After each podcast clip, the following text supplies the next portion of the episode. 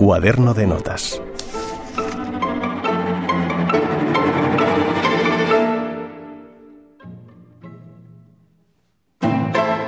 Se llamaba Harriet Smithson. Era una actriz irlandesa del siglo XIX.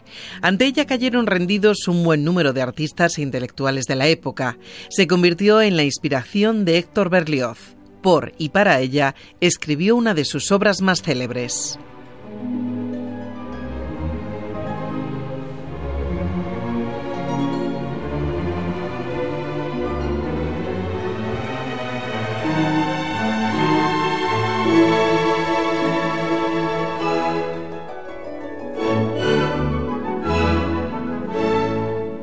Corría el año 1830. Un veinteañero, Héctor Berlioz, se enamoró locamente de Harriet Smithson tras verla actuar. Una pasión que volcó en su Sinfonía Fantástica Opus 14, subtitulada Episodio de la vida de un artista.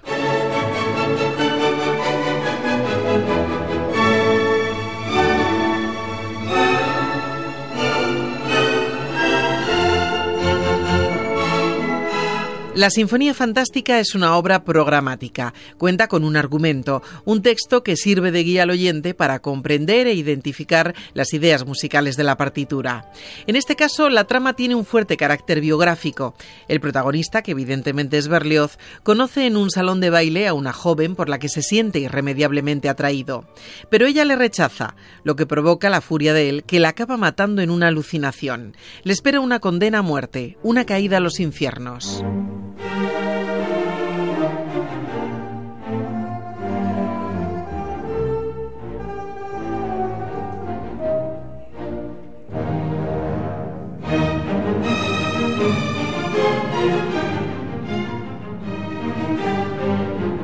Este argumento se desarrolla a través de cinco movimientos. En Sueños y Pasiones, un baile y escena en el campo son los títulos de los tres primeros y corresponden a la idealización de la amada. Sumido en un profundo trance, el protagonista sueña con ella. Evoca la música de un baile en la que su imagen vuelve a aparecer. También está presente en una escena en medio del campo, rodeada de un bucólico paisaje.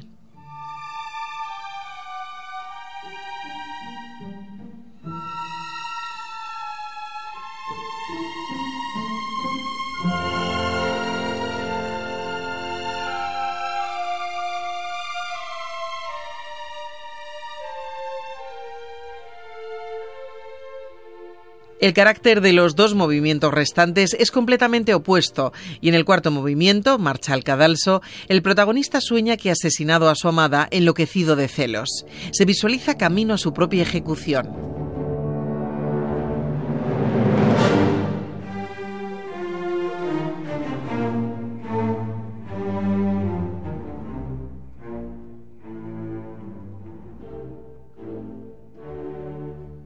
El sueño de una noche de aquelarre es el título del quinto y último movimiento. La pesadilla continúa. El joven ve a su amada participando en una orgía demoníaca. Se oyen las campanas de la muerte.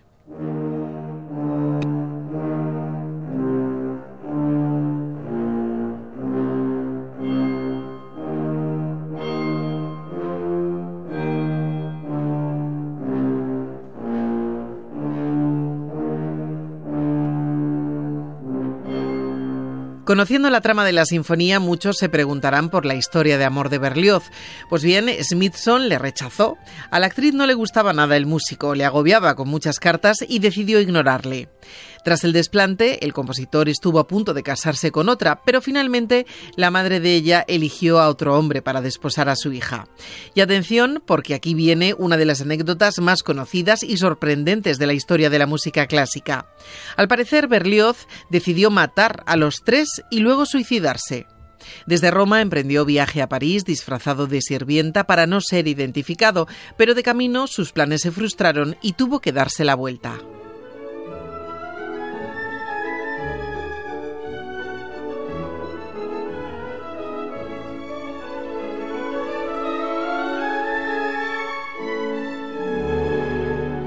La Sinfonía Fantástica de Berlioz se dio a conocer el 5 de diciembre de 1830. El músico volvió pronto a la partitura e incorporó un monólogo llamado Lelio, y así, de forma definitiva, se estrenó en 1832. Harriet acudió a aquel concierto y se reconoció en el papel de la amada.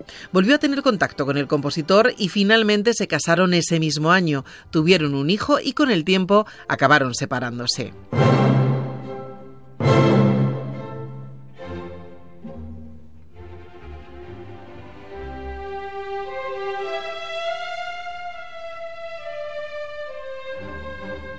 Con su sinfonía fantástica, Berlioz transgredió las normas clásicas del género, se arriesgó, se adelantó a su tiempo y en lo personal se reveló como paradigma del artista del siglo XIX. Fantástico Berlioz.